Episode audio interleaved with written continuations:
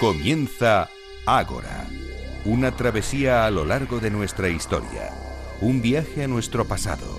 Dirige y presenta David Benito.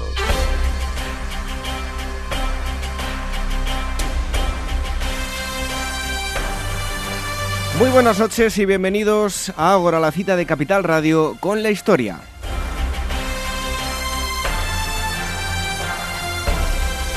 Aquí nos tienen en el interior de este moderno Ágora donde les hablaremos de un gran número de cosas, como siempre, acompañados de los mejores sabios. Y es que hoy tenemos un programa muy especial, y digo lo de especial porque hoy es otro de esos días en los que nos hemos desplazado hasta un punto muy concreto, un lugar de vital importancia a nivel histórico. En primer lugar les vamos a ofrecer la charla que hemos mantenido junto a Marta Santos. Ella es la responsable del yacimiento arqueológico de Ampurias en Gerona, sin duda un enclave privilegiado donde griegos y romanos se asentaron durante muchos años. No se pierdan la entrevista. Pero también viajaremos mucho más atrás. Hace unas semanas salió a la luz las conclusiones sobre la salida del eh, Homo sapiens de África y su estancia en Asia. Hoy en Ágora nos visita una de las investigadoras que ha llevado a cabo este estudio, María Martinón, eh, paleontropóloga perteneciente al equipo de investigación de Atapuerca. Y el tercer gran tema nos llevará hasta la Segunda Guerra Mundial. Recibimos a Javier Veramendi de Despertaferro que nos hablará de la batalla del Atlántico. Por último, destacar que tendremos nueva entrega de historia de las cosas, efemérides, recomendaciones de libros y noticias de actualidad. Un viaje muy completo en el que hemos, eh, que hemos preparado para hoy. Si no tienen nada mejor que hacer, les proponemos que nos acompañen en esta hora y media cargada de historia. ¿Se vienen con nosotros? Y al mismo tiempo que nos escuchan, nos pueden ver. Vamos subiendo fotos con los invitados, así como datos de interés de las entrevistas en nuestras redes sociales. En Twitter, arroba agorahistoria. También nos pueden encontrar en facebook.com barra agorahistoria programa y en nuestra web agorahistoria.com. Y una cosa más, antes de comenzar, nuestro correo electrónico, que tenemos dos direcciones, contacto arroba agorahistoria.com y agora arroba capitalradio.es. Nos pueden escribir para consultarnos algo, para hacernos llegar propuestas. Y hecha la presentación, nos adentramos en esta asamblea 114 de Agora Historia. El equipo del programa, la producción y redacción, Irene Aguilar y Gemma García Ruiz Pérez los controles Julio López y en la selección musical Daniel Núñez. Recibo los saludos de David Benito. Comenzamos.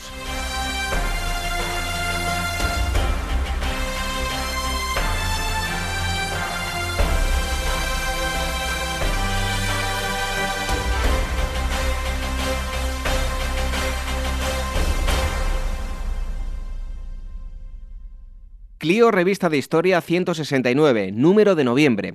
Franquismo, chismes de la España católica, apostólica y romana. La oscura fortuna de Franco. La obsesión del caudillo por la mano de Santa Teresa. Totalitarismos, el diablo encarnado en la historia. La búsqueda de la Mona Lisa. Grecia, el origen egipcio del mito clásico. La oscura muerte de Pasolini. Los secretos de Osiris bajo el mar. O la nueva fotografía de Billy el Niño y mucho más. Todo esto en Clio, Revista de Historia 169.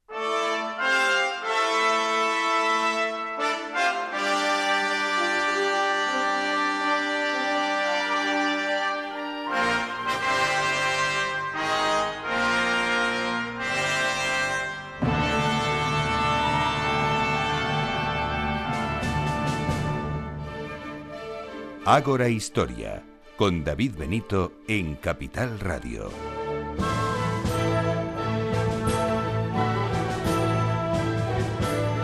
Nos encontramos en este momento en un lugar privilegiado, sobre todo privilegiado porque aquí eligieron nuestros antepasados establecerse bastantes generaciones atrás. Hablamos de Grecia, de Roma, incluso antes, porque ya aquí había restos. Ahora nos aclarará nuestra invitada si realmente había restos eh, anteriores a los romanos y, griegos o, no.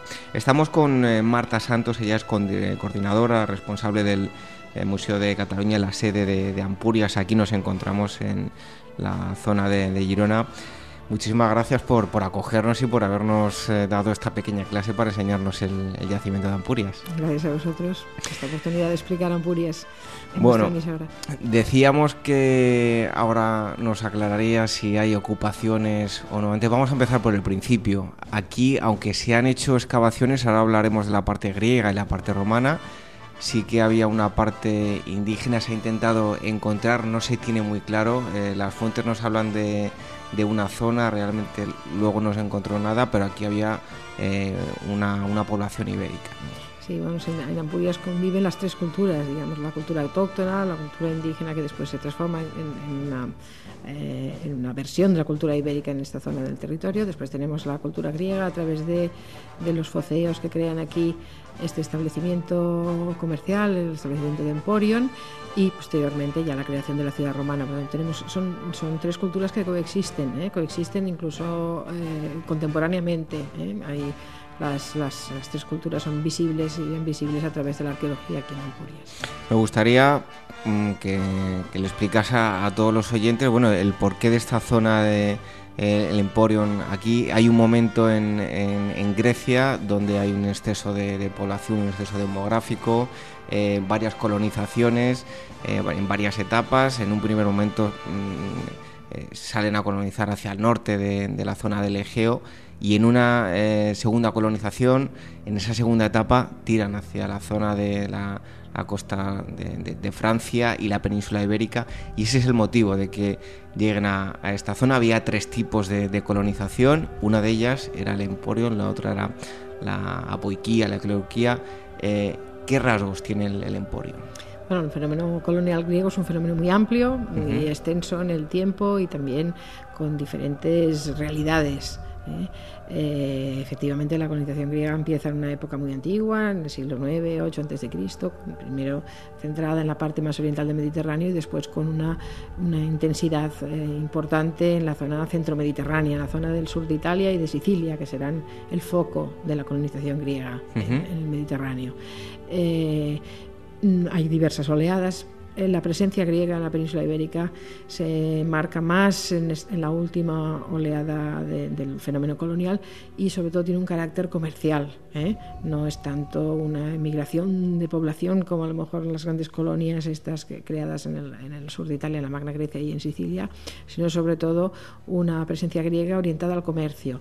Inicialmente bueno, con dos focos principales, uno de ellos es el sur, la zona tartésica, la zona donde ya los fenicios habían llegado ya para comerciar. Igualmente los griegos eh, tienen interés en intervenir en este mercado de, tartésico, pero eh, igualmente también otro foco es esta zona noroeste de la península ibérica, nordeste, perdón, de la península ibérica, y aquí tienen un papel eh, esencial los foceos, que son un pueblo griego con una metrópolis en la costa de la actual Turquía, que es Focea, y que eh, se caracterizaban, y los propios autores antiguos nos los, describen como un pueblo de comerciantes, de navegantes, eh, gente vinculada con el mar.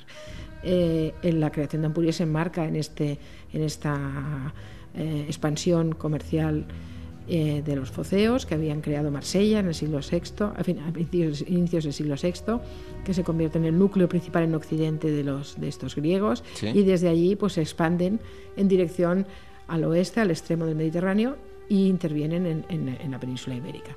Y uno de sus eh, establecimientos, el que eh, sin duda más representativo de la presencia griega en la península ibérica, es Ampurias, eh, creado pocos años más tarde de la instalación en Marsella. Después de haber recibido las órdenes del oráculo ya podían venir aquí a, fundar, ¿no? Sí. Eh, vienen, eh, el interés es, mm, buscan mercados, buscan lugares de comercio, lugares propicios al comercio, tanto por la geografía como por la población que ya existía en estos, en estos lugares y que era susceptible de establecer relaciones comerciales con ellos, ¿no? Y en el caso de Ampurias, pues es la realidad, es la realidad de un emporio, la realidad característica de un emporio, ¿no? Con una población indígena que estaba ocupando esta zona desde siglos anteriores, desde la época, desde inicios del primer milenio, con el bronce final y, la primera edad del hierro, y, existe una comunidad que está habitando esta zona, este extremo del Golfo de Rosas, como un lugar muy adecuado para el comercio y para el contacto con el, con el territorio del, de alrededor. Y, eh, que ya habían hecho relaciones comerciales con, por ejemplo, con, el, con, los navegantes fenicios, con el comercio fenicio. Los griegos van un poco eh, siguiendo esta estela, siguiendo eh, buscando este mismo entorno de comercio y deciden crear un establecimiento de comercio más permanente, un emporium, y será el origen de, de Ampurias después, posterior. Bueno, para todo aquel que, desee venir aquí a, ver el yacimiento, lo cual eh, se lo recomendamos, se va a encontrar, por lo menos en la parte griega, pues una zona arqueológica eh, bastante complicado de, visualizar, ¿no? Eh, sí. que hay unos paneles que ahora iremos eh, desglosando cada parte destacada de, la ciudad, pero, pero sí que es complicado porque hay varias ocupaciones, ¿no? Sí, sí, es una larga ocupación. O sea, los griegos cuando vienen a, esta zona, en primer lugar, nos hablan las fuentes antiguas de que primero se establecen en una, en una isla, en un pequeño promontorio litoral situado justo al lado de la costa, que es la única parte del yacimiento que ha continuado ocupada hasta hoy, que es está en el subsuelo de San Martín de Ampurias, el, pueblo de San Martín de Ampurias. Las propias fuentes antiguas nos, dicen que los ampuritanos se refieren a este primer establecimiento como la Palayápolis, el, barrio antiguo, ¿eh? la ciudad antigua. Y posteriormente, pocos años más tarde, deciden crear realmente ya una verdadera ciudad al sur del puerto, que será el origen del, núcleo griego principal que nosotros hoy llamamos Neápolis, por oposición a Palayápolis, pero que es Emporio en definitiva que es la ciudad griega que hoy el visitante puede ver y que puso, se ha puesto al descubierto a través de las excavaciones iniciadas ya más, hace más de un siglo, 1908, y que se centraron durante muchos años precisamente en el descubrimiento de esta zona, de esta zona del yacimiento, de la, del núcleo griego. Este núcleo griego se crea en el siglo VI, pocos años más tarde del establecimiento en la Palayápolis, y evoluciona hasta época romana, o sea, tiene eh, casi siete siglos de historia, ¿eh? hasta su abandono ya en época imperial. Eh, esta ocupación durante siete siglos, pues hay una superposición notable, a veces de más de cuatro metros, de restos, ¿no? de restos de casas que se van sobreponiendo unas sobre otras, el urbanismo va evolucionando y casi todo lo que podemos ver, que el visitante ve eh, o puede entender de la estructura del núcleo que visita, corresponde a la última etapa a la etapa ya helenístico-romana, digamos, la transformación de la ciudad producida ya en contacto con Roma, con el ejército romano, con la presencia romana en el territorio. Es un momento de auge para la ciudad, es uno de los momentos más activos, más importantes para la economía de la ciudad y eso facilita que la, ciudad se renueva, se transforma completamente. ¿eh? Y los edificios, la mayoría de los restos de edificios que vemos o, o de la, incluso del urbanismo, pertenecen a esta etapa. Pero claro, por debajo hay restos de muchas épocas anteriores. Claro. Y las excavaciones que aquí se han sucedido pues, durante un siglo, pues han puesto al descubierto unos restos en unas zonas y que a veces son difíciles de entender esta superposición para el visitante. Pero bueno, nosotros nuestro interés es eh, reexcavar, hacer nuevas intervenciones en diferentes sectores de la ciudad con el objetivo de entenderlas arqueológicamente y también de explicarlas al visitante convenientemente. ¿no? Por ejemplo, ahora se está actuando en la zona del Ágora y de la Stoa con la intención de mejorar la presentación de esta zona y que el visitante también la comprenda. En el caso de la ciudad romana la comprensión es más fácil, las estructuras son más fáciles de entender. En el caso de la ciudad griega hay que hacer un especial eh, ponemos en especial interés en estas intervenciones de museización eh, y de explicación para, el visitante. Bueno, uno de esos eh, puntos de, interés es la muralla, con esos típicos sillares de, gran tamaño. Y nada más traspasar la, muralla, nos encontramos con un santuario y con un centro terapéutico. Sí. ¿qué, nos puede explicar acerca de eso? Bueno, inmediatamente al, al, lado de las murallas, en el sector meridional del núcleo, encontramos la zona religiosa, el barrio religioso, podemos decir, que desde siempre hay, se, ocupa por, construcciones dedicadas al culto, que lógicamente eh, evoluciona con el paso del tiempo y que también se transforma mm, completamente en, esta época de época, helenístico-romana, a partir del siglo II sobre todo, siglo II antes de Cristo. En ese momento se reorganiza toda la zona de los santuarios, se organizan terrazas, en diferentes terrazas, se hacen construcciones nuevas y también ligadas a la introducción de cultos nuevos. ¿eh? Y en la última etapa, en esta etapa del siglo II, pues hay una reorganización del santuario que tradicionalmente se ha vinculado con la introducción del culto de Asclepio. ¿eh? Mm, ¿Por qué se identifica como relacionado con este culto? Por el hallazgo de una escultura eh, que representa, o que se ha interpretado siempre que representaba a este, a este dios, el dios griego de la medicina, y que es, eh, esta escultura se halló el primer año de las excavaciones, en 1909 y se halló precisamente sobre uno de estos de uno de los pequeños templos situados en esta zona y que se atribuía al culto de esta divinidad. Luego hay otras interpretaciones, hay especialistas que piensan que no es un asclepio, sino que es otro, otra divinidad de este momento helenístico, pero bueno, sea como sea, sí que hay una introducción de, de cultos nuevos y una reorganización de los santuarios y los cultos oficiales de la ciudad en esta, en esta etapa. Y que la, esa eh, escultura original hoy en día podemos disfrutar de ella aquí en el, en el museo, ¿no? Después de haber estado fuera ya por fin ha, regresado, ¿no? Hace tiempo. Bueno, sin duda la escultura de Asclepios o el esculapio de Ampurias, que también popularmente se le, se le, llamaba el esculapio, aunque en realidad si es de época griega tendríamos que hablar de Asclepio, ¿no? Eh, se, se, encontró aquí en 1909 y rápidamente fue trasladada a Barcelona al, al Museo de Arqueología que entonces funcionaba, después el Museo Arqueológico de Barcelona y, y ha estado expuesta durante 99 años. ¿eh? Eh, siempre había una reivindicación de que esta escultura, que es uno de los hallazgos emblemáticos de Ampurias, es una de las imágenes eh, simbólicas y de hecho fue un impulso para las excavaciones el hallazgo de esta, de esta pieza, pues que volviera aquí. Había mucha voluntad por parte de la población de, de esta zona de que esta, este hallazgo de Ampurias tendría que estar aquí, ¿no? en su sitio.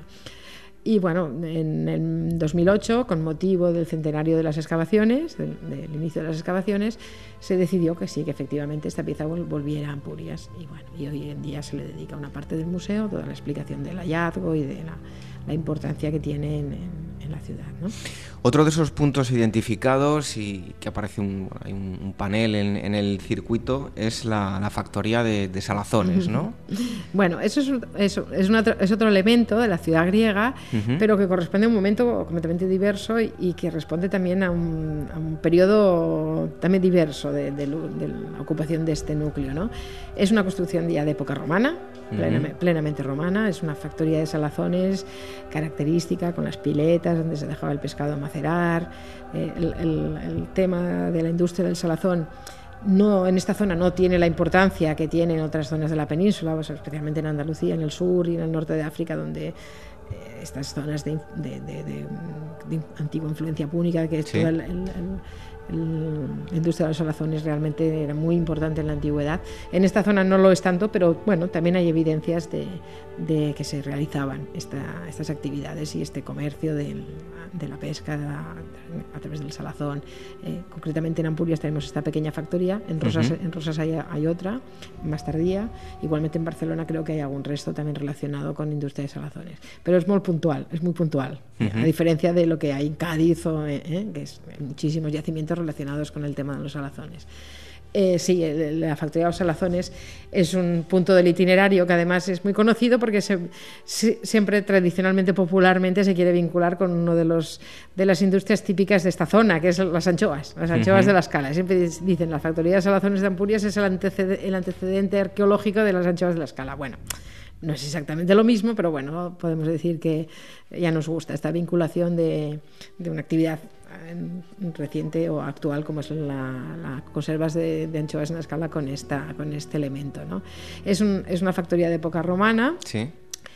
y que además está funcionando en un momento que ya el núcleo griego no es el núcleo urbano principal en Ampurias, porque ya se ha creado la ciudad romana. La ciudad romana se crea en el siglo I, uh -huh. en la parte 1 antes de Cristo, antes en la parte alta de la colina, o sea, separada, no, no sobrepuesto al núcleo griego, sino aparte, en la parte más elevada de la topografía de Ampurias, y la ciudad griega continúa, hay, hay una etapa que coexisten los dos núcleos, pero la, antigua ciudad griega se acaba convirtiendo un poco en el barrio portuario, en un barrio secundario, eh, cuando las funciones urbanas principales están concentradas en la nueva ciudad, en la ciudad romana, con su foro, sus calles, sus termas, sus casas, y la ciudad griega pues queda un poco reducida a estas funciones de barrio portuario. Y es en este momento que se instala esta factoría de salazones. Es una industria que normalmente están situadas fuera de la ciudad o en, o en, el, en el, suburbano, porque, bueno, imaginaros los olores y, y eh, sí. incomodidades que podía generar tener una factoría de salazón en, dentro del núcleo. ¿no? En, en, este caso, pues es, es, un ejemplo de esta transformación del núcleo griego ya en época romana. Bueno, otro de los puntos que ya hemos tocado, un, eh, una, nos has dado una, unas pinceladas, es, y aquí, claro, en este programa llamándose Ágora, tenemos que hablar de, del Ágora. Eh, ahora, actualmente se está remodelando la, la parte de la Stoa. Eh, ¿Qué actuaciones se están llevando a cabo en, en, en, la, en esta plaza llamada sí, sí. Bueno, ahora uno de los proyectos que tenemos en marcha en el marco de un, de un programa que es Patrimonio en Acción, que es patrocinado por la Caixa, eh, se están haciendo dos proyectos importantes de, de, museización, de nueva presentación del yacimiento, uno de ellos en la ciudad romana y otro en la ciudad griega. Y el de la ciudad griega concretamente afecta a la zona del Ágora y de la Stoa, que es la, la, plaza pública y el edificio cívico, digamos, principal de la ciudad griega, en época helenística, de este momento último. Y bueno, la idea es eh, valorizar o explicar mejor al visitante la estructura de este edificio de la Stoa, que es el que dominaba, cerraba, formaba el límite norte del Ágora, mm, con objeto de que pueda entenderlo mejor. ¿eh? Porque en realidad los restos arqueológicos que nos quedan de este edificio son los cimientos, únicamente los cimientos, pero ya nos dejan ver perfectamente la forma del edificio, la planta del edificio, y la idea es explicar eh, al visitante eh, estos restos, cómo era, qué función tenía dentro de la ciudad este edificio público. Eh, y, el ágora, este gran ágora creada en, este momento, y a la vez también explicar todas las evidencias anteriores que hemos encontrado al excavar en esta zona, que es toda la superposición de los restos de la ciudad, del urbanismo anterior de la ciudad desde el siglo VI, el momento inicial, hasta el momento de construcción de la estoa, que es en el siglo II uh -huh. a.C. Bueno, eso a grandes rasgos, la, la bueno, y antes eh, preguntar por una última cosa, la ciudad griega, eh, las últimas excavaciones, si hablábamos que eran las, las, últimas novedades, por así decirlo, es eh, una zona donde estaba ubicada una rampa que conectaba con, con la zona portuaria, ¿no? Eh, que es lo último que se ha excavado, ¿no? Bueno, lo más reciente es lo del de proyecto de la STOA, en el uh -huh. cual hemos estado trabajando hasta este mismo año, porque se tenía que empezar el proyecto de, de, de consolidación y de museización. Sí. Pero otro, otro proyecto reciente, no, ya, ya tiene un unos cuantos años, pero vamos desde las últimas excavaciones hechas, es eh, con motivo de la construcción de unos almacenes nuevos del museo, pues hallaron los restos de una zona del núcleo griego que no se conocía, en uno de los ángulos de la ciudad, donde estaba situada precisamente la conexión entre el interior de la ciudad y el puerto, y el antiguo puerto. Una zona importante para entender toda la, digamos, la, los límites de la ciudad y una de las sorpresas fue que al lado de esta conexión del puerto que funciona ya en el siglo VI, en el momento más antiguo, existía una zona dedicada al culto, ¿no? al, a rituales, a, actividad ritual. Uh -huh. Seguramente por su situación tan cercana al puerto, pues deben ser rituales relacionados con la actividad mm, comercial y marinera que tenía lugar allí mismo, ¿no? Y lo identificamos sobre todo por los hallazgos de depósitos rituales, algunos tipos de objetos que son específicos para libaciones, etcétera, que nos hace pensar que allí hay un, uno de las zonas de culto de la ciudad. Bueno, y ya por, eh, por otro lado nos encontramos con la ciudad romana. Hay una cosa que me ha parecido pues una buena iniciativa, ya que no se encontraba en muy buen estado el foro, se decidió hacer una reconstrucción bastante importante y así la gente se puede hacer una idea de cómo era realmente el, el foro con una pequeña reconstrucción sí. que se ha hecho. Sí, ¿no? bueno, de hecho una reconstrucción que ya existía, ya se había hecho en los años 70, se había reconstruido una parte, una, un ángulo del, del, pórtico del foro uh -huh. y la, esta reconstrucción de los años 70 ya estaba en mal estado, se tenía que cambiar y bueno, eh, se decidió realizar un proyecto de museización, también de museización de toda la zona del foro que es una zona también eh, difícil a veces de entender para el visitante porque había sido muy expoliada en la antigüedad ya y se conservaban los, las estructuras pues en un estado eh, pues que no era excesivamente bueno. Y entonces se decidió hacer una, una intervención de nueva presentación del foro insistiendo en que la gente entendiera las diferentes zonas de, de esta área foral, de este centro de la ciudad romana con todos sus edificios públicos principales, la zona religiosa, la, la plaza con su gran porticado, la basílica, eh, pues con un tratamiento de superficies de diferentes colores que permitiera al visitante entender la articulación del foro y se, se, modificó la antigua restitución del porticado que existía por una nueva, ahora sí basada en en elementos encontrados en excavaciones. Por ejemplo, antes el porticado tenía columnas dóricas, ahora las tiene jónicas, no es, no es un capricho. Uh -huh. Ahora, porque hemos, a través de las excavaciones se pudo comprobar que el porticado del, de la plaza era un porticado jónico, con unos capiteles jónicos excelentes y lo que se ha hecho es unas copias, unas reproducciones iguales, exactamente iguales que las de los capiteles antiguos. Y bueno, es un espacio de la ciudad romana que hoy en día se, se, entiende perfectamente, va al visitante, se entiende perfectamente todos sus elementos y bueno, estamos contentos con ella.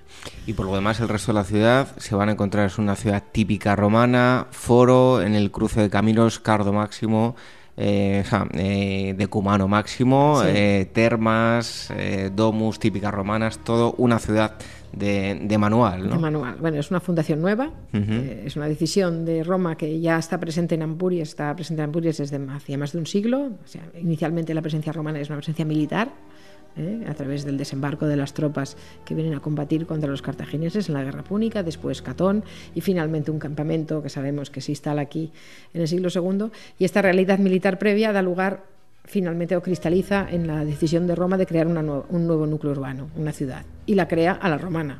La establece sobre una zona no ocupada, al lado de la ciudad griega, no sobre la ciudad griega, sino al lado, y la hace pues, sin ningún tipo de, eh, no hay nada que le impida aplicar un, tipo de ciudad a la romana, con su urbanismo perfectamente regular, su red de calles rectas que se cruzan formando una retícula ortogonal eh, con, unos bloques o ínsulas perfectamente eh, adaptadas a un módulo ya, que es que me responde a, medidas romanas de dos actos por, por, un acto, 70 metros por 35 y es una ciudad que se planifica con sus zonas reservadas para, para edificios públicos como el foro, sus zonas que se destinan a actividades privadas o a residencia privada y, es una ciudad de la que es muy característica, muy típica romana, pero de la cual conocemos un poquito porque solo se ha excavado un 15, apenas un 15%, nos queda mucho por saber.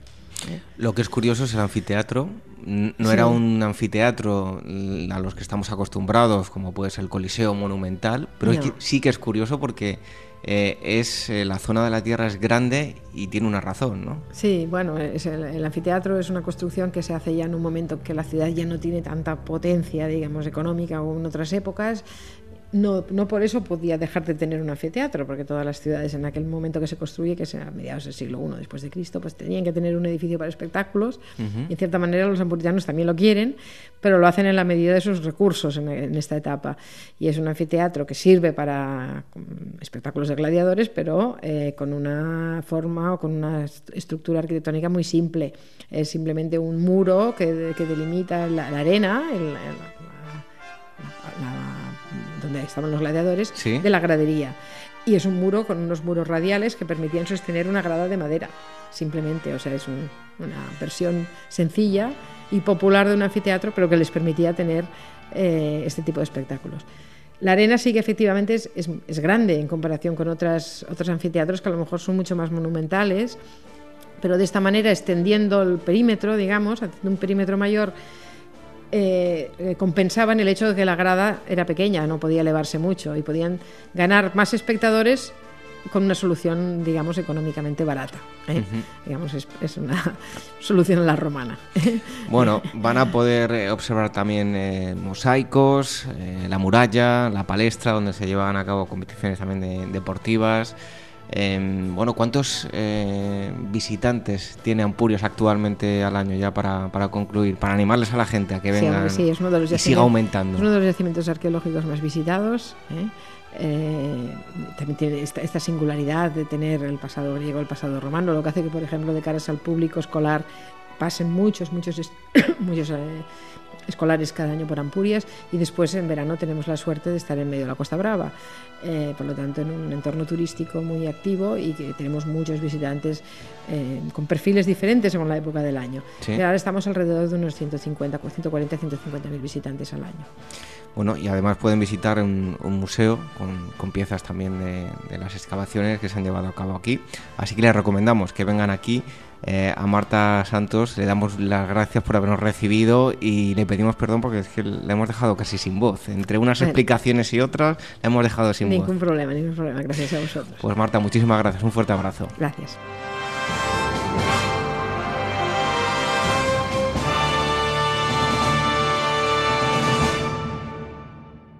Despertaferro contemporánea número 12, la batalla del Atlántico.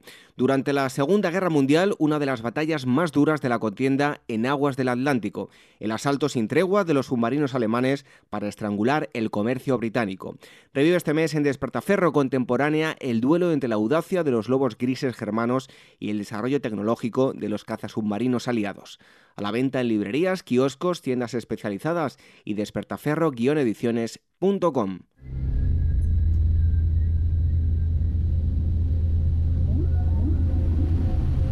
Ágora, donde la historia es la verdadera protagonista. en Capital Radio con David Benito.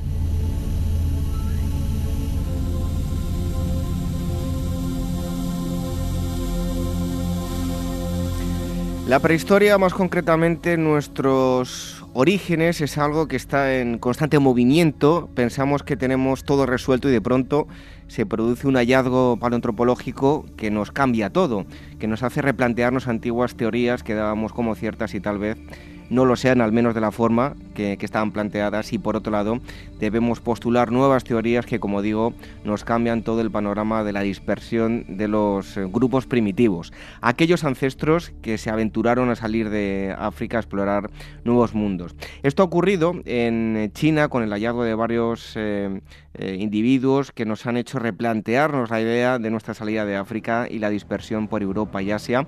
Hoy contamos con una de las investigadoras españolas que ha publicado el resultado de, sus estudios.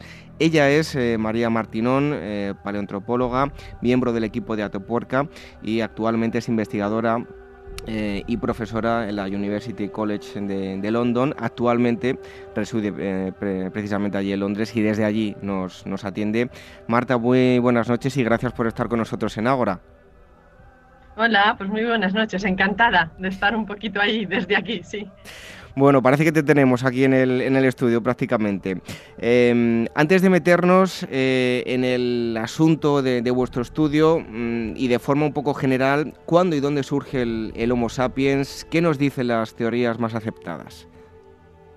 A ver, la, idea clásica, podemos decir, el, el, modelo más aceptado hasta ahora es el que se conoce como Out of Africa o si incluso matizamos en los últimos años lo llaman el Out of Africa reciente. Y según este modelo dice que nuestra especie, Homo sapiens, se originó en África. Los primeros, los más primitivos de este linaje podríamos encontrarlos hace unos 180.000 años, pero que realmente las poblaciones ya modernas como las nuestras no abandonarían el continente africano hasta hace solo 50.000 años.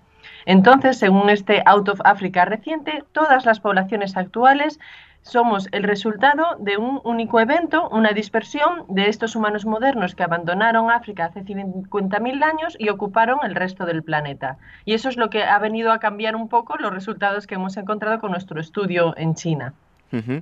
¿Por qué el hombre, eh, de alguna forma, le costó el doble de tiempo en, expandirse por, Europa con, respecto a Asia? Y ahora entraremos en profundidad en todo lo que habéis encontrado. Pues mira, eh, hay muchas teorías, pero sí es verdad que, que, los hallazgos en China nos han hecho replantearnos un poco esta historia o interpretación clásica de la superioridad de nuestra especie respecto a Homo sapiens. Y esto es así porque eh, en realidad los dientes eh, que hemos encontrado en el yacimiento del sur de China, en el yacimiento de Daoxian, tienen una antigüedad entre 80 y 120 mil años. Entonces eso significa que Homo sapiens ya estaba fuera de África mucho antes de lo esperado, pero en realidad no es capaz de entrar en Europa hasta hace unos 40 o 50 mil años. Entonces eso significa que hay realmente un decalaje enorme de entre 30 y 60 mil años desde que están en Asia hasta que realmente pueden entrar en Europa. ¿Y por qué? Pues nosotros nos planteamos que quizá precisamente la presencia de los neandertales en Europa durante todo ese periodo ha podido ser realmente una barrera que nos ha mantenido nosotros fuera, un poco a las puertas de Europa, pero incapaces de entrar hasta que realmente los neandertales empezaron a extinguirse. Eh, María, ya lo, mencionabas, vuestro estudio está basado en esos eh, dientes que, habéis encontrado, las piezas dentales, en, en, Fujian, en Daoxian, en el sur de China. Háblanos de este lugar y, de quiénes son las personas que han llevado a cabo las excavaciones.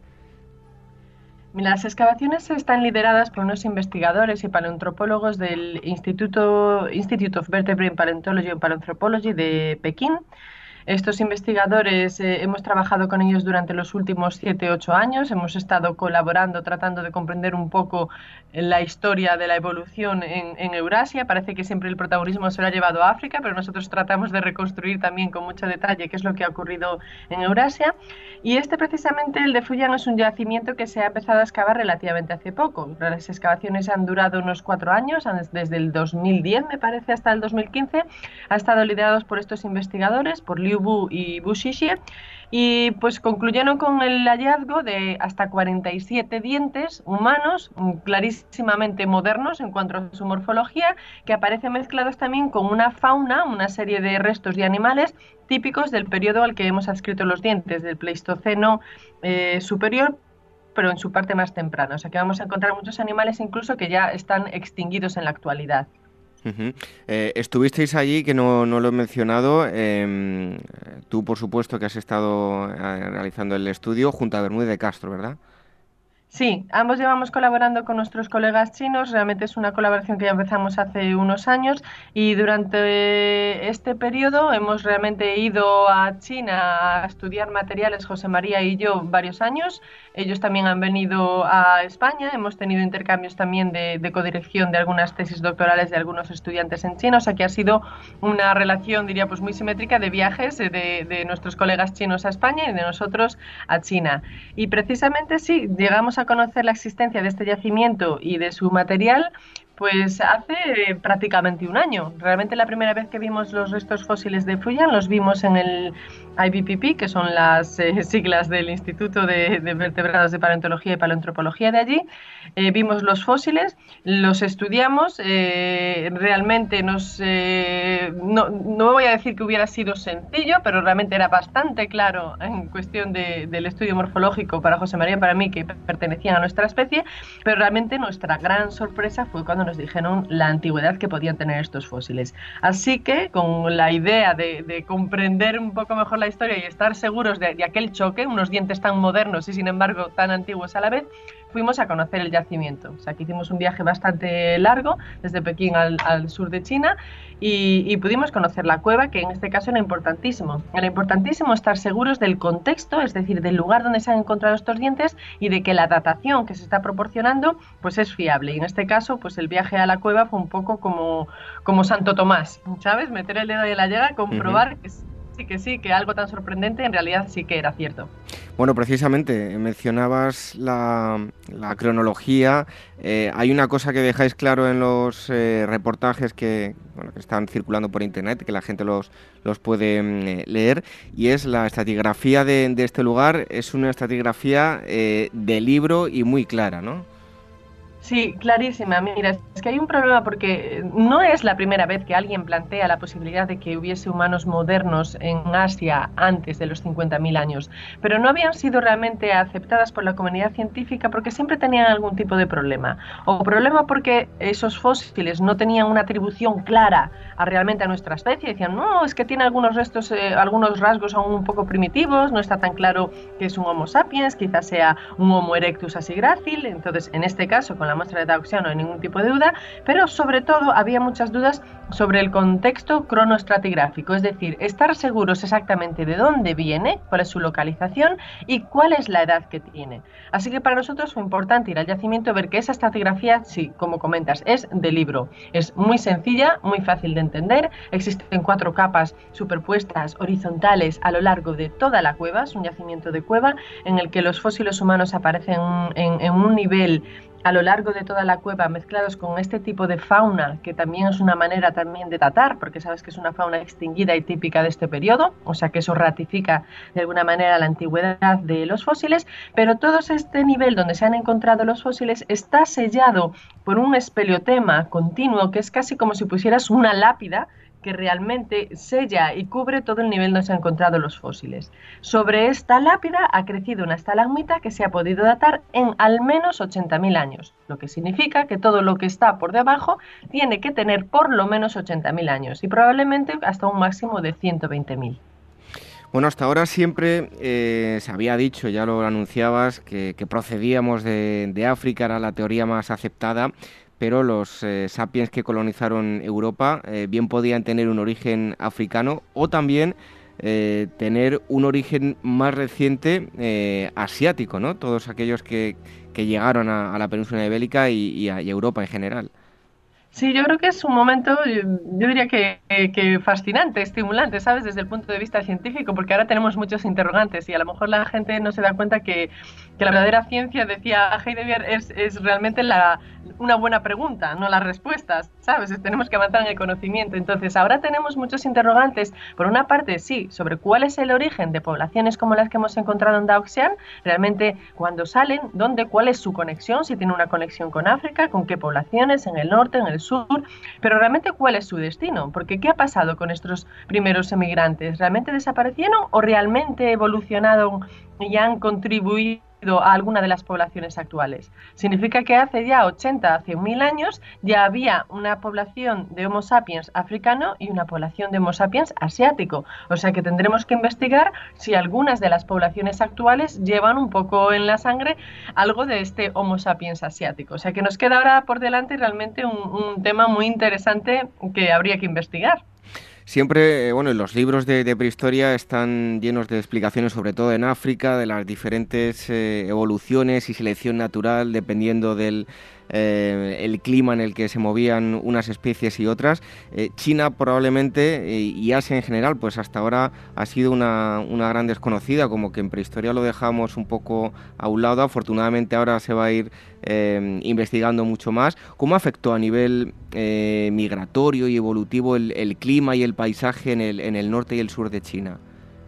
Mira, es fundamental el clima siempre. Yo siempre cuento aquí, bueno, a los estudiantes se lo digo, que cuando estudiamos evolución humana mm, está muy bien conocer las diferentes especies, conocer los fósiles, caracterizarlos, porque es un poco como conocer al, actor, al protagonista de la película, pero si tú no miras el ambiente, si tú no miras la geografía y si tú no miras el clima, no vas a tener argumento en la película. No sabes qué ha ocurrido, no sabes por qué están ahí, con quiénes se ha encontrado, por qué salieron ahora y no antes, cuáles son las motivaciones que hay detrás de la dispersión de una especie, de abandonar su lugar de origen. Entonces, en este sentido, podríamos decir casi que los humanos somos hijos del cambio climático, o sea que en realidad mm, vamos a estar muy condicionados para poder expandirnos y movernos por el planeta dependiendo de las condiciones climáticas, dependiendo de la temperatura, dependiendo de los recursos de, de las fuentes, por ejemplo, de agua, dependiendo del tipo de plantas, pero también el de fauna. Hay diferentes faunas adaptadas a diferentes ambientes, o sea que realmente tenemos que buscar esas eh, ventanas de oportunidad que nos da el clima y que nos da la geografía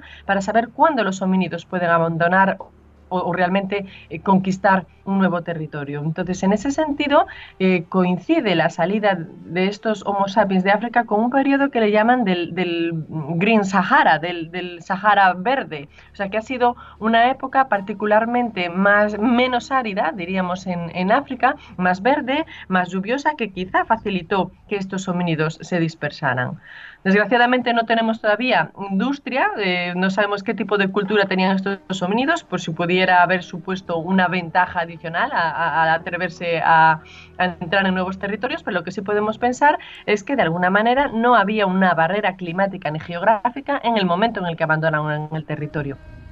Bueno, eh, Homo sapiens eh, no entran en, Europa antes porque probablemente ya nos lo comunicaba, se encontrase en una barrera neandertal. Se ha dicho muchísimo ¿no? y se ha debatido mucho sobre la clase de relación, si fue conflictiva, si no lo fue, si hubo hibridación, si no. Eh, una vez que los de neandertales em, disminuyeron, y esto ya basándonos en la teoría, eh, en, torno a estos descubrimientos, cuando los neandertales eh, disminuyen su fuerza, daban sus últimos coletazos de vida como especie, ahí ya pudo eh, el, Homo sapiens haber aprovechado esa oportunidad y procedente de África o, de, Asia, haber entrado ya en, en Europa, ¿no? Sí, nosotros creemos que era muy interesante eh, destacar que realmente eh, humanos anatómicamente modernos, es decir, Homo sapiens, pero todavía con algunas características primitivas, ya están a las puertas de Europa hace 100.000 años. Tenemos algunos yacimientos en el Levante, como los yacimientos de Capsé, de Skull, donde realmente hay humanos anatómicamente modernos, pero que sin embargo no entraron en Europa. Homo sapiens no está en Europa hasta realmente 50.000 hace 50.000 años, o sea que realmente tardaron otros 50.000 años a pesar de estar realmente allá a las puertas en entrar.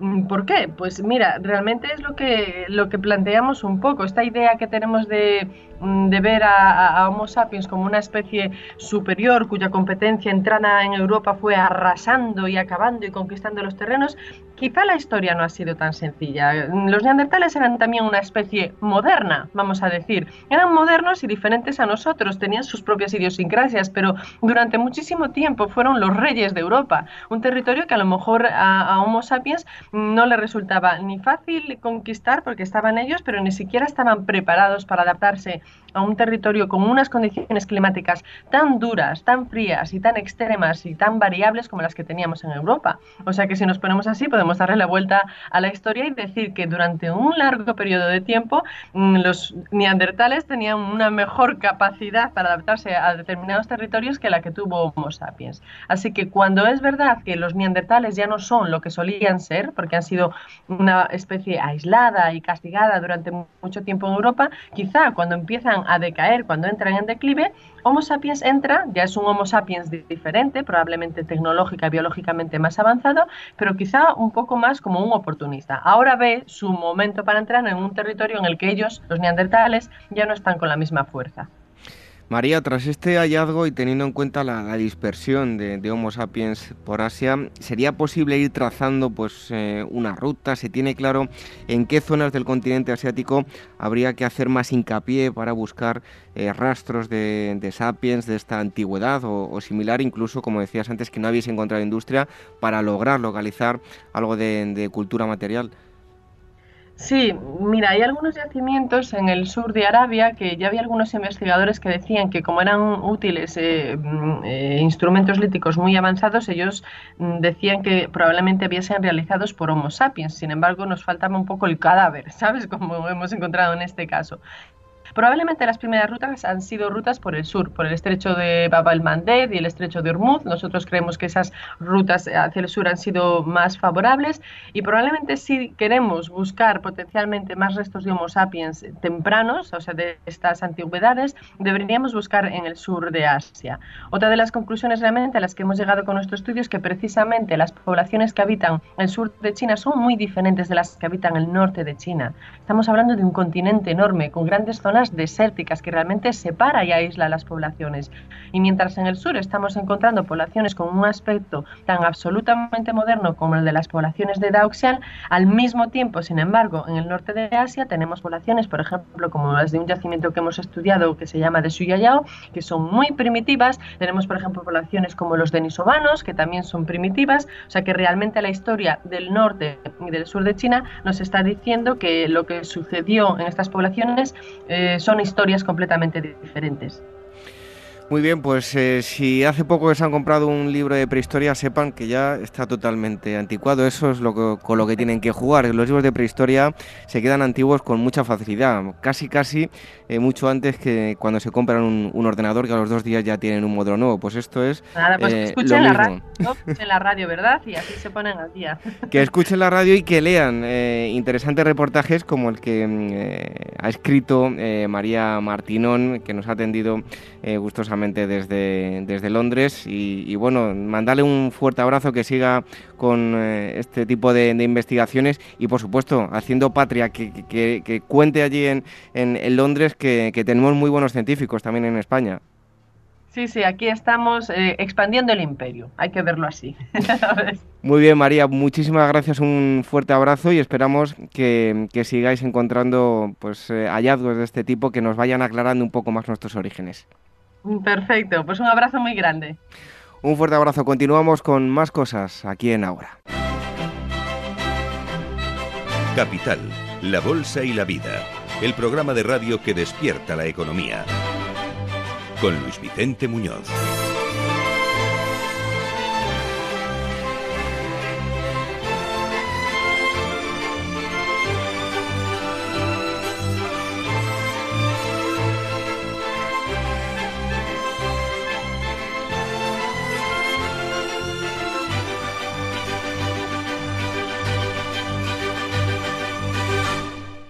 Pausanias, agencia de viajes especializada en viajes arqueológicos y culturales, ha programado un viaje para Nochevieja en Nápoles. Si nunca habéis estado, es una ocasión perfecta para admirar una de las ciudades más fascinantes de Europa. El recorrido preparado por Pausanias os permitirá conocer la historia de una ciudad celebrada en todas las épocas por su belleza y encanto. En Nápoles, la estratificación de la historia es sorprendente y es toda una experiencia descubrir los monumentos y las huellas de las diferentes etapas que han hecho única esta ciudad, desde el legado griego y romano hasta el triunfo de la época barroca. Entre otras muchas cosas, se visitará el famoso Museo Arqueológico de Nápoles y se realizará una excursión de un día a Pompeya. Así que si queréis celebrar la Nochevieja de una forma diferente, podéis apuntaros a este interesantísimo viaje de seis días en Nápoles desde el 29 de diciembre al 3 de enero. Toda la información en pausanias.com o llamando al número de teléfono 91 355 5522 Repito, 91 355 5522. Pausanias, viajes arqueológicos y culturales.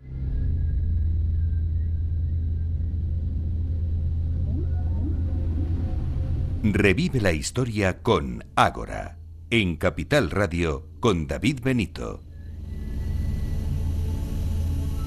Aunque nuestros antepasados ya idearon diferentes artilugios para llevarse mm, la comida a la boca en tiempos de la prehistoria, incluso en épocas más modernas habitualmente se comía con las manos. Hoy en día incluso varios platos, como puede ser el pollo, están permitidos que de forma oficial para ello el, uso de las manos. Pero sin duda, donde estén unos cubiertos, pues que se quite todo lo demás. ¿Quieren conocer su historia?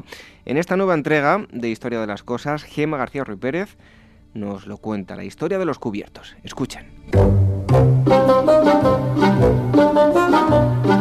Forma parte de lo que entendemos por cubertería básica cualquier instrumento empleado para comer sin usar las manos. Por tanto, en Occidente se engloban en esta denominación tenedores, cuchillos y cucharas, sea cual sea su especialidad. Y como no, a ellos hay que sumar, para gusto de orientales, los palillos.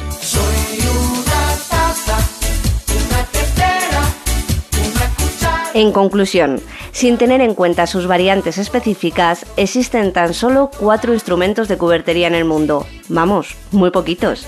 Y quizás eso se deba a que lo cierto y verdad es que hasta bien entrados en la Edad Media, casi toda la población comía sin necesidad de ellos. De hecho, y quizás como reminiscencia de nuestros antepasados, cuando algo o incluso alguien nos encanta, seguimos diciendo que está más bueno que comer con los dedos. El cuchillo fue el primero de los integrantes que formó parte de la cubertería mundial.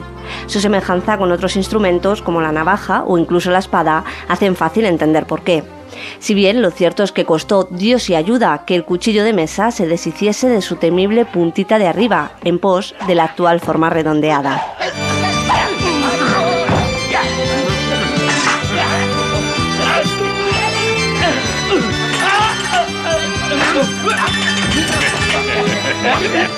¡Cuidado, Pontos, tu! La leyenda atribuye este cambio al mismísimo cardenal Richelieu en 1630, fecha en la que supuestamente su excelencia ordenó ejecutar dicha modificación en los cuchillos de su propia casa, por considerar que el resto de hombres tenía la fea costumbre de usar los cuchillos, además de para comer, como mondadientes y útiles para la guerra. Y siendo justos, algo de razón tendría el francés cuando aquí, en la piel de toro, Carlos III llegó a prohibir que los españoles saliesen a la calle portando un cuchillo de cocina, porque era imposible, eso dijo, distinguir estos de un arma común y corriente. Esto no está nada claro. No son simples herejes. Ya los mataremos otro día. Los orígenes de la cuchara son, por desgracia, bastante menos precisos. Hay quien sostiene que los primeros prototipos de estas fueron conchas de moluscos utilizadas por el hombre primitivo a tal fin. Ariel, escúchame. Ese mundo está muy mal. La vida bajo el mar es mucho mejor que el mundo de allá arriba. Ya en el Paleolítico existen varios restos de objetos manufacturados que casi con total seguridad fueron usados como cucharas de madera y de hueso. Y tanto en Egipto como en Mesopotamia se han encontrado bellísimas cucharas cuyo uso profano, culinario o ceremonial es eso sí más dudoso. Por favor, dejémonos de formalidades. Deberíamos comportarnos como si todos fuéramos iguales. Curiosamente, debo decirles que el término cuchara proviene de Roma, en concreto de una peculiar herramienta llamada cochlea. Y digo curioso porque hay quien cree que en su época esta fue utilizada como un híbrido de cuchara y tenedor, que era una cosa o la otra según la girasen boca arriba o boca abajo. Oh, raciocinio ha sido buscar asilo en los irracionales. Los hombres han perdido la razón. Y llegamos por fin al tenedor, cuyo uso es, aunque cueste imaginarlo, el más reciente de todos. Como será que hasta hace bien poquito, en este lado del mundo se redactaban incluso manuales de buenas maneras en la mesa, donde estaba permitido usar los dedos, a excepción, eso sí, del meñique y el anular. Cuidado con lo que haces, niña. ¡Qué criatura! Cielo santo, ¿es que no sabes cómo debes comportarte en la mesa? El tenedor llegó por primera vez a Europa, en concreto a Venecia, en el siglo XI. Lo trajo de Constantinopla Teodora, hija del emperador de Bizancio. Lejos de ser recibido entre ovaciones, aquel primer tenedor fue tachado de instrumento diabólico. Y no porque habitaran fuerzas oscuras en su interior, que va, sino posiblemente porque comer espagueti con aquel trasto debió parecer a los demás miembros de la corte endiabladamente complicado. Verás, Anso. La distancia entre la visión estática y el frenesí pecador es demasiado corta. Como será que no fue hasta la boda de Catalina de Medici con Enrique II de Francia, en 1553, que el tenedor fue incluido en las mesas europeas por vez primera. Eso sí, entre la nobleza, porque el pueblo llano tuvo que esperar hasta el siglo XIX para que se popularizase de una vez por todas. Verás cuando Pijos Magníficos se de esto. ¡Guardia! ¡Arrestadlo! Por el contrario, su homólogo asiático, los palillos, son sin embargo bastante más longevos. Hay evidencias de su uso desde el 1500 a.C. y muy posiblemente fue Confucio quien se desvivió por ponerlos de moda, al considerar que los instrumentos afilados sobre la mesa son de todo menos una buena idea. No por nada fue su maestro el primero de la historia en decir eso de Be Water, my friend. Los débiles sobreviven, lo frágil persiste. Nada es más frágil que el agua y sin embargo la agresión y la fuerza nunca logran vencerla.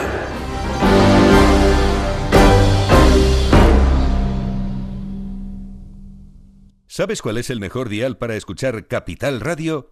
Tu móvil. Ya tienes disponibles las versiones de iOS y Android de Capital Radio. Y si quieres escucharlas en tu coche, lo tienes muy fácil. Empareja el Bluetooth de tu coche con tu móvil o tableta, entra en la app de Capital Radio y ya lo tienes. Escucha Capital Radio en digital.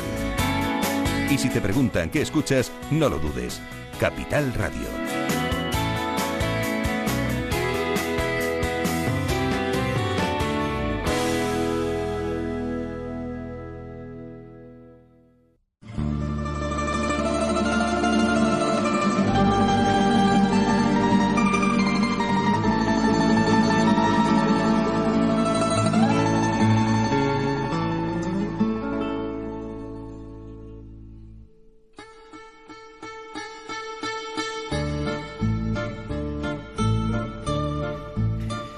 Iba a decir yo, Irene, que no, me has traído una tuna hoy, me vas a poner una tuna aquí, No. pero no, tuna no es. Buenas noches. Buenas noches.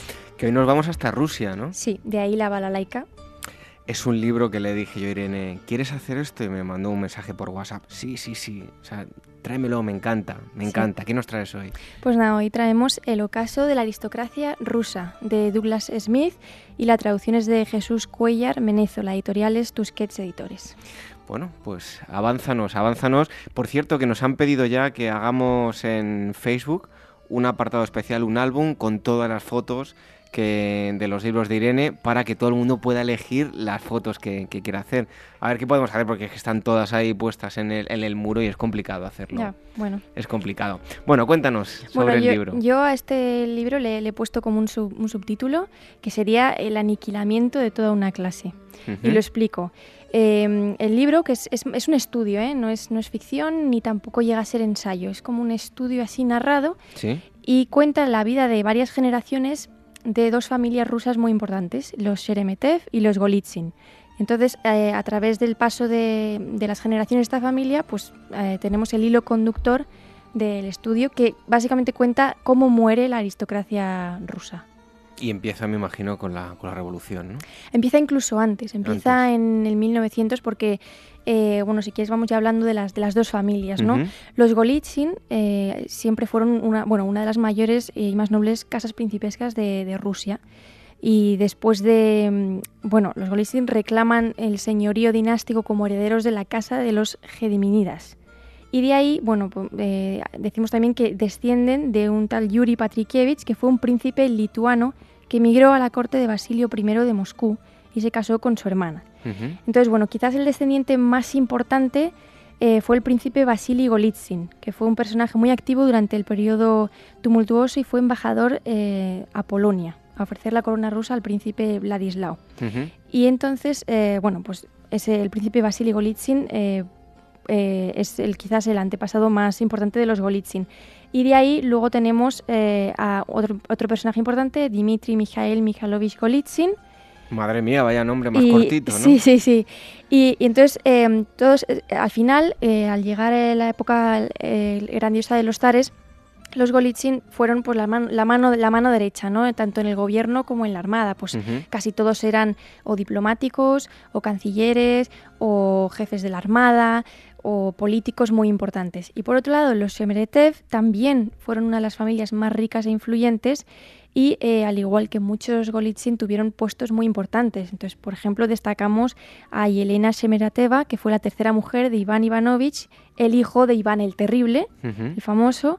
Luego el conde Boris Shemeretev, que fue un, eh, un, militar y diplomático muy importante. El conde Piotr Borisovich Shemeretev, que fue hijo de Boris, que fue gerente del teatro ruso la princesa Natalia Borisnovna, que fue hija de Boris y esposa del príncipe Iván Dolgorukov. Entonces, ya vemos, ¿no? Están todos emparentados con príncipes, con condes y, bueno, la, alta aristocracia rusa. Entonces, Oye, te voy a preguntar, para, para, leer el, libro este, que eh, no es una lectura ligera, sino bueno, hay que tomárselo con calma. Tanto nombre tiene que ser complicado, ¿no? Es, Retenerlo.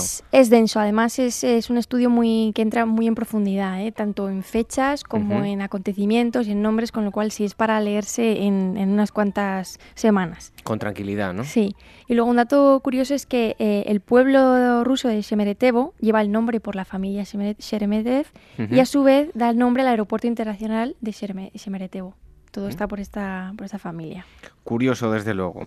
Bueno, el final de la buena vida. Exactamente. Entonces tenemos dos familias que los que viven imposible mejor en, en Rusia, con todos los privilegios, tanto profesionales como, como, económicos. ¿Y qué ocurre? Bueno, eh, se, se, cita eh, un baile que ocurrió en 1903 en Rusia y se marca que ese baile fue el último baile de la Rusia, Rusia imperial. ¿no? Fue una fiesta de disfraces que organiza el zar Nicolás II y se les pidió que fueran disfrazados de, del siglo XVII. Y ese fue el último acontecimiento de esplendor de la aristocracia rusa, porque a partir de ahí la clase obrera se empieza a revolucionar y eh, suceden pues, las, dos, las dos revoluciones de 1917, la de octubre y la de febrero. Y eh, bueno, pues ya sabemos un poco lo, que pasó a través de la historia de los Romanov, ¿no? Eh, se ejecutan, que tuvo que haber en ese baile, ¿no? Sí, sí. el, baile de la fiesta de disfraces, Claro, claro. Entonces, eh, ya los diplomáticos que fueron a ese baile ya hacían comentarios, de hecho hay, cartas en, el, en el estudio, que decían que no podía ser normal que hubiese ese esplendor en el palacio mientras la gente se estaba muriendo de hambre fuera. Entonces ahí ya, ya algunos ya empezaron a, a, sospechar, de hecho hay un, hay un diplomático que le escribe a su hijo, creo, anunciando lo que va a pasar y efectivamente en 1917 se va todo al traste, se cargan a la, familia real y eh, persiguen para vengarse a todos los aristócratas, incluidas estas dos familias. Entonces, em, a través de, las, de los años vamos viendo quién sobrevive, quién no, cuántos acabaron en la cárcel, a cuántos mataron, cuántos tuvieron que exiliarse o cambiar de nombre también. Eh, muchos, algunos acabaron siendo artistas, otros doctores, eh, otros se les perdió la pista porque quemaban todas sus cartas y, se, al cambiarse el nombre pues se les, se les, perdió la pista. Pero sí, en definitiva, eh, bueno, pues perdieron calidad de, vida y, a muchos los, los ejecutaron, claro. Bueno, em, ¿en qué diferentes apartados está distribuido el, sí, toda la información del libro? El estudio empieza pues con un capítulo hablando de la Rusia de 1900, de todos los antecedentes de la familia, pero también de la situación geopolítica de Rusia. Luego hay un apartado sobre la caída de los Romanov y las revoluciones de 1917, ¿no? fechas claves para, pues para, para el ocaso de esta aristocracia.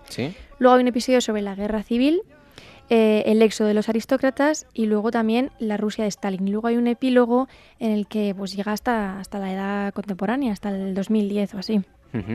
¿Y cuáles dirías tú que son los eh, puntos de máximo interés en el libro? Pues hay una, una, cosa muy curiosa que cuenta el eh, Douglas Smith al principio del todo, que hace una pequeña comparativa entre la revolución de 1789, la francesa, con esta. Y cómo em, los franceses pues no se ensañaron tanto con los nobles, es verdad que sí que hubo muchas ejecuciones y, los encarcelaron a muchos, pero en comparación con lo que pasó con Rusia, creo que están ahí los porcentajes, vamos, eh, mínimo, mínimo, o sea que hay una comparativa interesante ahí. Y luego, eh, lo que te contaba, que ya había algunos rusos que en 1792, 1792 eh, ya anunciaban lo que iba a pasar. Entonces, el conde Semyon Voronovstov en una carta ya, le, ya, ya está diciéndole, creo que es a su hijo, que lo que va a pasar es que la clase obrera va a acabar con nosotros. Y, en 1917, de hecho, es lo que pasa. Nos estamos riendo y le estoy haciendo yo reírse a, Irene porque ha sacado un Minion. Yo no sé si tiene algo que ver con, con, el libro o nada, ¿no? Es un, es un, pendrive, es un pendrive. Ahora, de todas formas, vamos a subir la, la, foto con el, con el Minion al lado. Vale. Y bueno, una, una cosa muy interesante que sucede en el epílogo es que el autor, al final, conoce a un descendiente de, de estas familias y lo conocen en 2010 y bueno, este descendiente se llama Nikolai y eh, cuatro de los abuelos de Nikolai murieron entre rejas. Vladimir Trubeskov fue ejecutado en Asia, su esposa Eli murió de tifus en una prisión moscovita, el mismo año que Vladimir Golitsyn fallecía en, en, bueno, en un pueblo, en un pueblo ruso con un nombre muy complicado. Y entonces te va contando que a ese, pobre, le, todo, toda su familia en el árbol genealógico, la mitad mueren ejecutados y la otra mitad en prisiones. Y te cuenta como dato curioso que su abuela se acaba casando em, con un Golitsyn. Con lo cual, al final, al final, al final, se unieron las dos familias en la historia. Vaya, final feliz, ¿no? Bueno, sí. Relativamente. relativamente. relativamente. Bueno, pues si quieren profundizar más, mm, les recomendamos eh, este libro que nos va a decir Irene pues, el título, el autor y la editorial. Sí, es el, ocaso de la aristocracia rusa por Douglas Smith, traducción de Jesús Cuellar Menezo y la editorial es Tusquets Editores. Bueno, pues también tienen las fotos en las redes sociales para que vean ustedes cómo es la, portada. Aparece Irene con, con, el libro. ¿Te ha gustado, verdad? Mucho, sí, sí. Bueno, pues eh, recomendable, 100%. Y a ti te esperamos dentro de unos minutos con las efemérides. Muy bien. Continuamos con más cosas. Se quedan con Notuna, ¿eh?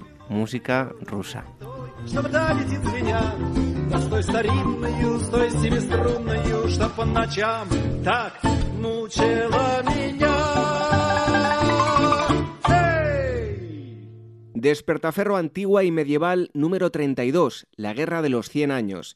Este mes en Despertaferro antiguo y medieval viajamos al siglo XIV, al comienzo de la Guerra de los Cien Años y a la memorable batalla de Crecy. A lo largo de casi una centuria, ingleses o franceses pugnaron por uno de los premios más cotizados del occidente medieval, el derecho al trono de Francia. A la venta en librerías, kioscos, tiendas especializadas y despertaferro-ediciones.com.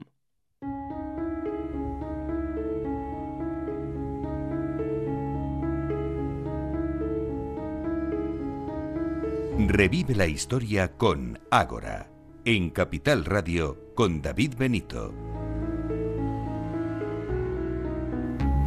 Hoy nos vamos a ir hasta la Segunda Guerra Mundial. Tenemos con nosotros a Javier Beramendi, director de cabecera de Despertaferro.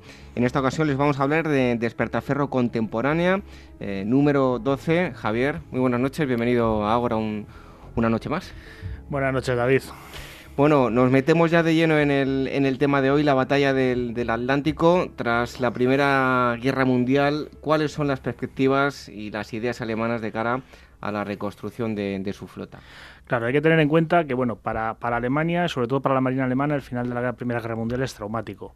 En parte por la intervención que tienen los marinos en todos los movimientos sociales que van a llevar al final de la guerra y en parte porque bueno pues eh, la flota alemana es capturada por los británicos acaba hundiéndose la mayor parte de ella en Scapa y digamos que se quedan pues prácticamente sin flota todo esto sin, sin olvidar pues eh, digamos que el Tratado de Versalles lo reducía mucho y entre otras cosas les prohibía tener submarinos. Entonces, bueno, pues los alemanes eh, van a tener una primera línea, sobre todo de tratar de volver a crear una flota, y luego van a tener muchos debates sobre si esta flota tiene que tener pues una perspectiva oceánica, es decir, tiene que ser una demostración de poder de Alemania otra vez en los mares, o va a ser una flota más costera, o se va a ser una flota eh, más, digamos, de ataque de corso, eh, con, a base de cruceros.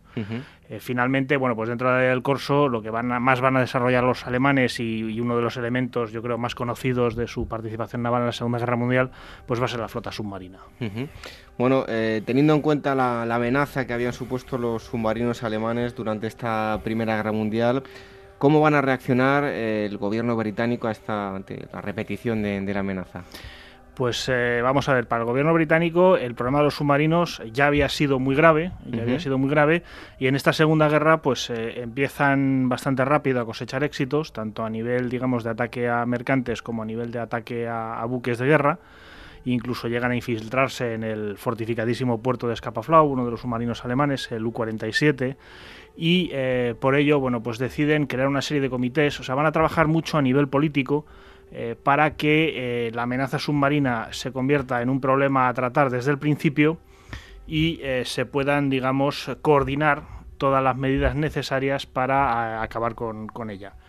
Esto, claro, estos comités, pues este comité de la batalla del Atlántico en concreto, pues se va a tener que enfrentar eh, a, digamos, a competidores en lo que a recursos se refiere, pues como, como el plan de bombardeo de Alemania y, este tipo de cosas. Pero vamos, poco a poco pues se va a ir creando eh, una organización que acabará derrotando, como sabemos, a los submarinos alemanes. Eh, ¿Cuáles van a ser lo, más destacable, ¿no? los medios más importantes del arsenal del bando aliado contra los alemanes? Claro, podemos, yo creo que podemos hablar fundamentalmente de tres cosas.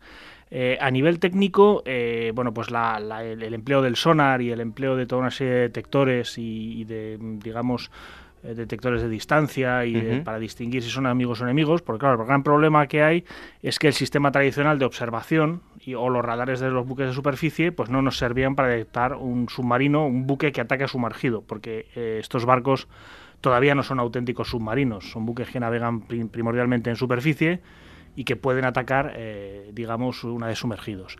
Entonces se van a utilizar, como digo, una serie de medios técnicos, se van a utilizar una serie de armas, pues como las cargas de profundidad y bueno, va a haber un desarrollo eh, como el Hedgehog, que es una especie de erizo que, digamos, distribuye cargas de profundidad en un solo disparo a diferentes profundidades y en un arco bastante amplio. Y luego se va a emplear mucho eh, la inteligencia, es decir, la capacidad para descifrar los mensajes que mandan y reciben los submarinos va a ser muy importante sobre todo para saber dónde están y entonces, bueno, pues decidir si desviamos el convoy o entramos en combate, para que las escoltas puedan estar más, más al tanto de lo que sucede. ¿Y cómo fueron eh, las bases desde las que los submarinos alemanes atacan el, tráfico mercante aliado? Claro, uno de los grandes problemas que tienen los alemanes al principio de la guerra, si nos hacemos un poco una idea geográfica de dónde está la costa alemana, de cara al Mar del Norte, de cara al Báltico, por supuesto, nos queda totalmente fuera de, esta historia. Eh, digamos que de cara al, Atlántico, pues eh, tienen que salir al Mar del Norte y luego tienen que pasar una serie de estrechos entre Noruega y, la, y Escocia y o por el Canal de la Mancha y esto primero disminuye el rango de acción de los submarinos, es decir, la distancia a la que pueden alejarse de Inglaterra para atacar a sus víctimas y sobre todo les plantea la dificultad, bueno, pues de tener que pasar por una serie de controles o una serie de redes, digamos, destinadas a, contenerlos y a destruirlos. Eh, con la conquista de Francia, esta situación mejora mucho para los alemanes, porque van a poder disfrutar de los puertos eh, de la costa atlántica francesa, y en ellos pues van a construir, digamos, sobre todo para los submarinos, eh, una serie de búnkeres, porque claro, el problema de estos puertos es que están al alcance de las unidades de bombardeo aéreo británicas y entonces tienen que proteger, digamos, sus, eh, sus navíos. Entonces, para esto se construye una serie de búnkeres muy complejos, con sistemas de ferrocarril para sacar a los submarinos del agua, llevarlos a unos alveolos donde están eh, perfectamente secos, se pueden carenar, se pueden limpiar, se pueden reparar. Es decir, y son obras que aún hoy se pueden ver en muchos casos y son obras bastante, bastante gigantescas y bastante impresionantes. Eh, ¿Cuándo se empieza a ver que, los submarinos alemanes no van a conseguir eh, al final conseguir la victoria? Claro, hay varias fases, ¿no? Eh, digamos que hay una especie de juego entre la forma en la que se va incrementando el número de submarinos operacionales en el mar en un momento dado, eh, se va incrementando pues la calidad de los torpedos que tienen, por ejemplo, los primeros torpedos alemanes pues dieron muchos problemas y eh, bueno, pues poco a poco se va, se va incrementando la, capacidad de, ataque de los submarinos.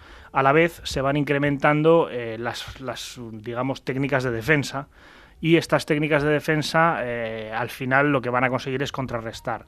Hay dos épocas buenas, eh, una es en el 42, otra es justo cuando entran en guerra los americanos, pero ya en mayo del 43, pues digamos que todos los métodos que hemos ido un poco apuntando, pues ya se empiezan a concentrar en serio en contra los submarinos y, cae en picado tanto el número de hundimientos de buques mercantes aliados como asciende proporcionalmente en picado pues el número de hundimientos de submarinos. Y entonces este mayo negro, como se conoce del 43, pues va a ser el principio del fin de la guerra submarina efectiva. ¿Y cómo van a ser esos tripulantes de, los submarinos? Claro, los tripulantes de los submarinos yo creo que son unos elementos eh, de la leyenda del submarino alemán.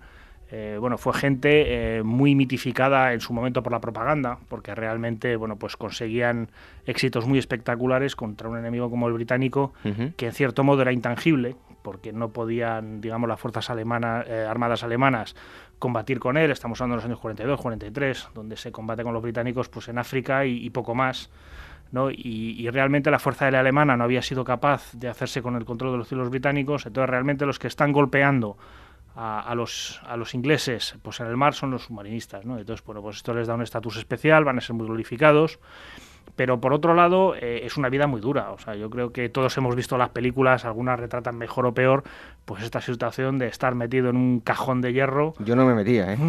bueno, supongo que no preguntaba mucho, es otra de las leyendas, es decir, toda esta voluntariedad, en un momento dado, pues, pues la Marina alemana empezó a enviar a gente a los submarinos porque tocaba, porque era la orden que había y no estábamos hablando de un voluntariado como se ha mitificado también mucho y de hecho fue uno de los servicios que tuvo la cota de bajas más, más elevada de toda la guerra. Es decir, normalmente cuando se hunde un submarino a 150 metros de profundidad pues no hay muchas posibilidades de alcanzar la superficie. Bueno, yo que soy un poco claustrofóbico, creo que lo pasaría bastante mal en un submarino. ¿eh? No, no parece que fuera un lugar agradable, aparte del olor, del sudor, de la humedad y de toda una serie de, fin, de cosas.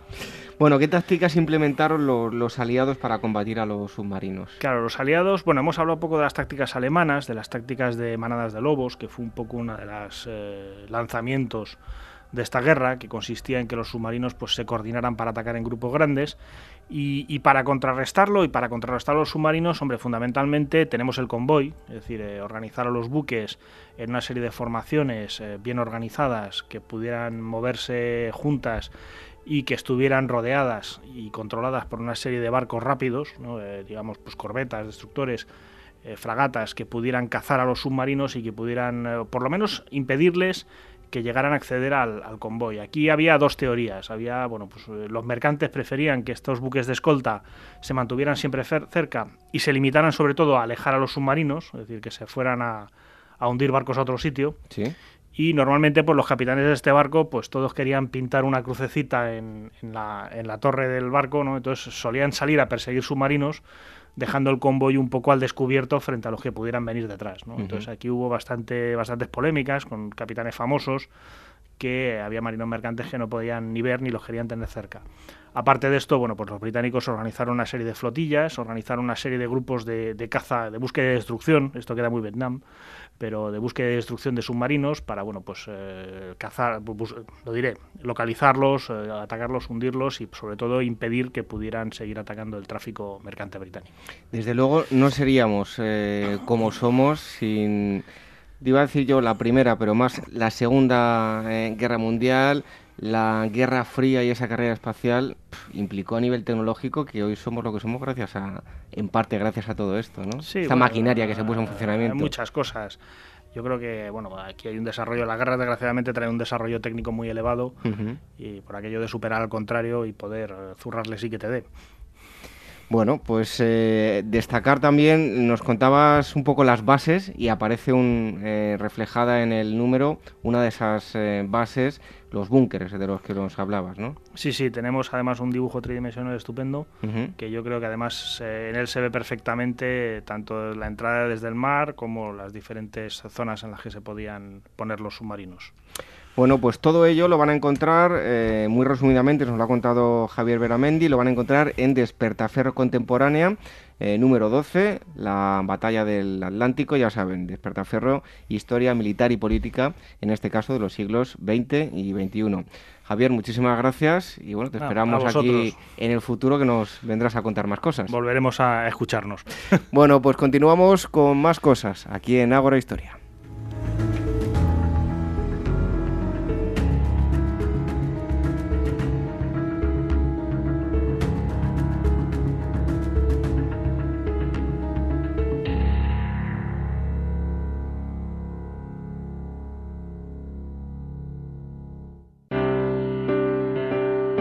¿Qué es ser genuino? Ser natural, independiente, como Draghi. Believe me, it will be enough. Ser sólido, riguroso, como Janet Yellen. But at this point it's difficult to discern exactly how much. Estar siempre en tu sitio. Ser líder, ser referencia. Nos coloca a mejor posición. Capital Radio es la única radio donde puedes escuchar en directo a Draghi, a Yellen o a Linde. Una radio sin fronteras. Capital Radio la genuina radio económica.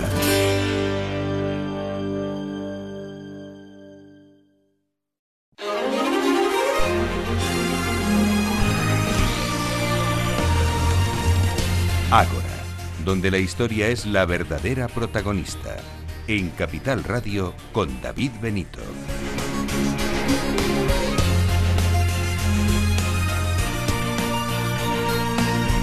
Nos vamos acercando a la recta final de ahora donde damos cabida a las noticias y las efemérides. En primer lugar, las noticias, como siempre, con Gemma García Ripérez. Buenas noches. Muy buenas. Muy bien, vamos con esa primera noticia. Sorpresa en la Gran Pirámide. Un grupo de expertos internacionales que hace apenas 15 días comenzó a escanear la pirámide de Keops ha encontrado diferencias de temperatura en diversos bloques de piedra, lo que les lleva a pensar que hay algo detrás de ellos.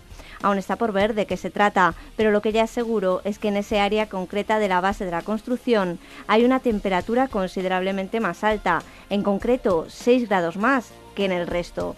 Y por si esto fuera poco, existen al menos tres puntos calientes más en el centro del coloso de Giza. Si bien el motivo, la razón por la que estos sugerentes resultados han llegado a producirse, sigue siendo todo un misterio. Y también en Egipto, un grupo de ladrones de tumbas halla una interesante cámara grecorromana. Se trata de una sala de 12 metros de largo de época de los Ptolomeos, datada en torno al 330 a.C. y situada en los alrededores de la ciudad de Asuán. Localizarla ha sido posible tras seguir la pista de un grupo de ladrones responsables, entre otras, de esta excavación ilegal a la que se accede desde una vivienda próxima al templo de Edfu y aunque aún es pronto para concretar más datos, lo que sí ha sido confirmado ya por el ministro de Antigüedades es que en las paredes de la cámara hay grabadas diversas escenas que representan en su mayoría dioses como Mat, la divinidad egipcia de la justicia, que quién sabe, quizás haya contribuido a que los artífices de este descubrimiento pasen un tiempo entre rejas. Un cuadro de Modigliani se convierte en el segundo más caro jamás vendido en una subasta. ¿Quién le hubiera dicho en 1818 al genial pintor y escultor italiano que precisamente Desnudo acostado, una de las obras que el autor a punto estuvo de vender prácticamente al peso a un par de aristócratas británicos, acabaría ostentando el pasado domingo este codiciado honor? Es más, a decir verdad, hasta la neoyorquina casa de subastas Christie's debió de vibrar de asombro cuando los nueve primeros minutos tras su puesta a la venta un comprador chino puso sobre la mesa nada menos que 158,4 millones de euros. Una cifra nada desdeñable que convierte esta pintura en el segundo cuadro más caro de la historia, solo por detrás de Las mujeres de Argel de Pablo Picasso, que el pasado mes de mayo fue comprado por 179 millones. Sorprendente noticia, el Vesubio no erupcionó cuando creíamos. Conforme a los datos de los últimos estudios realizados a los muertos de Pompeya, el desastre narrado por Plinio el Joven no ocurrió a finales de agosto del año 79 a.C., sino dos meses después de lo que marca la tradición literaria. Las dudas sobre la fecha del trágico suceso que arrasó la polis han surgido tras analizar las vestimentas de algunos de los cadáveres allí hallados y descubrir que éstas eran de lana. un tejido muy poco recomendable que duda cabe para el mes más caluroso del año. Encuentran una película de Walt Disney perdida. Se trata de Slake Bells, o en cristiano, Cascabeles, un corto protagonizado por Oswald, el predecesor de Mickey Mouse, que había permanecido en paradero desconocido desde 1928. La cinta, que solo dura seis minutos, ha sido encontrada en el Instituto de Cine Británico y restaurada por los estudios Disney de Los Ángeles para que pueda volver a la gran pantalla el próximo mes de diciembre, fecha en la que será definitivamente reestrenada en un cine de Londres. Y por último, subastan un telegrama de socorro enviado desde el Titanic. Hemos chocado con un iceberg, hundimiento rápido, venid a buscarnos. Eso reza el desolador mensaje supuestamente enviado por la tripulación del transatlántico el trágico 15 de abril de 1912. Un telegrama original y polémico a partes iguales que salió a subasta esta semana por casi 19.000 euros. Y es que si bien es cierto que la sombra de una presunta falsificación planea sobre él, también lo es que la casa de subastas que lo puso a la venta ha asegurado que este cumple todas las características de autenticidad que pueden verificarse hoy en día. Cada semana nos acerca las noticias de actualidad en torno al mundo de la historia y la arqueología. Gema García Ruiz Pérez. Muchas gracias, buenas noches. Buenas noches y hasta la semana que viene. Hasta la semana que viene. En unos segundos ya está aquí Irene Aguilar con las efemérides.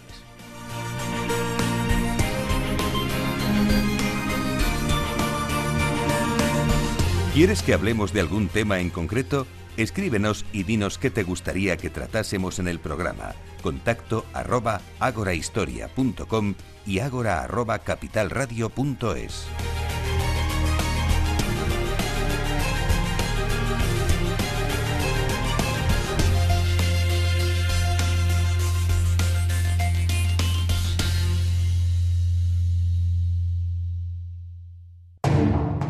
¿Quieres conocer todas las claves de la publicidad? ¿Qué piensan los directores de marketing de las principales marcas? ¿Cuáles son las mejores herramientas para que conozcas tu marca? Todos los viernes en Capital Radio, La magia de la publicidad, presentado por José Antonio Bittner y con la colaboración de IP Mar, la publicación líder en marketing y publicidad.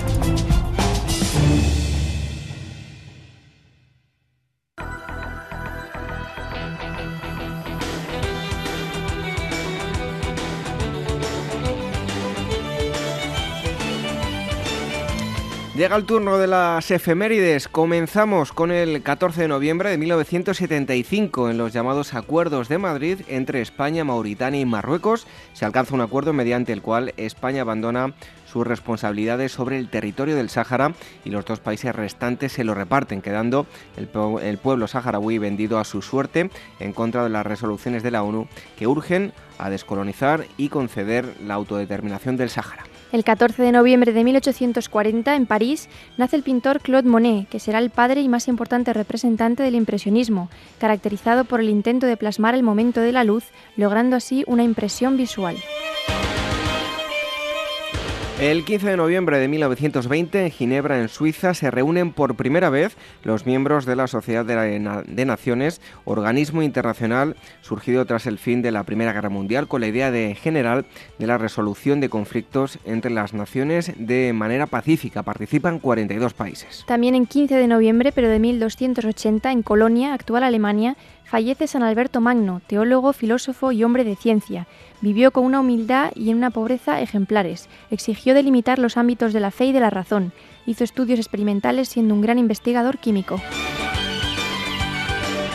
Llega el 16 de noviembre de 1885 y en Estados Unidos George Eastman logra impresionar imágenes en papel cubierto de bromuro de plata, marcando el camino a los rollos fotográficos. El 16 de noviembre de 1922, en Acinaga, Portugal, nace José Saramago, narrador y ensayista portugués y Premio Nobel de Literatura en 1998. En sus escritos de gran calado ético se adentrará en las motivaciones humanas. Será autor de obras tan conocidas como El Evangelio según Jesucristo, La Caverna, Ensayos sobre la ceguera o Caín. 17 de noviembre del año 1875, Elena Petrova Blavatsky y Henry Steele Oclot fundan en Nueva York la Sociedad Teosófica, que tiene por objeto el conocimiento de Dios que se revela a través de la naturaleza. Esta sociedad adquirirá gran renombre e influencia en Francia, Reino Unido, Estados Unidos y Alemania, pero en las primeras décadas del siglo XX caerá en descrédito. 17 de noviembre igualmente, pero de 1917. En Meudon, Francia, muere el escultor francés Auguste Rodin, cuyas obras se enmarcaron en el academicismo más absoluto de la escuela escultórica neoclásica. El Pensador es una de sus obras más conocidas. Un 18 de noviembre de 1976, las Cortes Españolas, todavía franquistas, aprueban la Ley de Reforma Política, lo que implicará una importante transformación del sistema de representación política al consagrar la soberanía popular y crear unas instituciones que sustituirán a las de la llamada democracia orgánica. Se abre el camino a la democracia plena. Otro 18 de noviembre de 1841, los bolivianos, invadidos por fuerzas peruanas, vencen en la batalla de Ingaví, en la localidad de Viacha, Bolivia, en la que muere el presidente de Perú, Agustín Gamarra, que iba al mando de sus tropas. Al conocerse la noticia de la muerte de Gamarra, cunde la confusión y el desconcierto entre las tropas peruanas, acabando en su dispersión y derrota. Tras esta batalla se produce la consolidación e independencia de Bolivia y su existencia como república soberana. El 19 de noviembre de 1882 en Argentina el gobernador de Buenos Aires, Dardo Rocha, pone la primera piedra de la ciudad de La Plata con la idea de que se convierta en capital marítima de la nación. También un 19 de noviembre, en 1875, nace en Honolulu, Hawái, el arqueólogo norteamericano Iran Bingham, que en 1911 descubrirá la ciudad de Machu Picchu, montaña vieja, en una remota parte de los Andes peruanos. No será hasta 1913 cuando la revista National Geographic publique el descubrimiento que éste adquiera una gran dimensión. Vamos terminando con el 20 de noviembre de 1975. Tras varios días de agonía, muere el general y dictador Francisco Franco en Madrid, uno de los cabecillas del golpe de Estado militar de 1936 contra el gobierno de la República que desembocó en la Guerra Civil Española. Y el 20 de noviembre de 1959, considerando que el niño, por su falta de madurez física y mental, necesita protección y cuidados especiales, la Asamblea General de las Naciones Unidas aprueba en el día de hoy la Declaración de los Derechos del Niño. Bueno, pues nada, vamos terminando cansados ya, ¿eh? hay que ir a descansar. Sí. Nos vamos a descansar hasta el próximo sábado, Irene. Adiós. En un momento la despedida.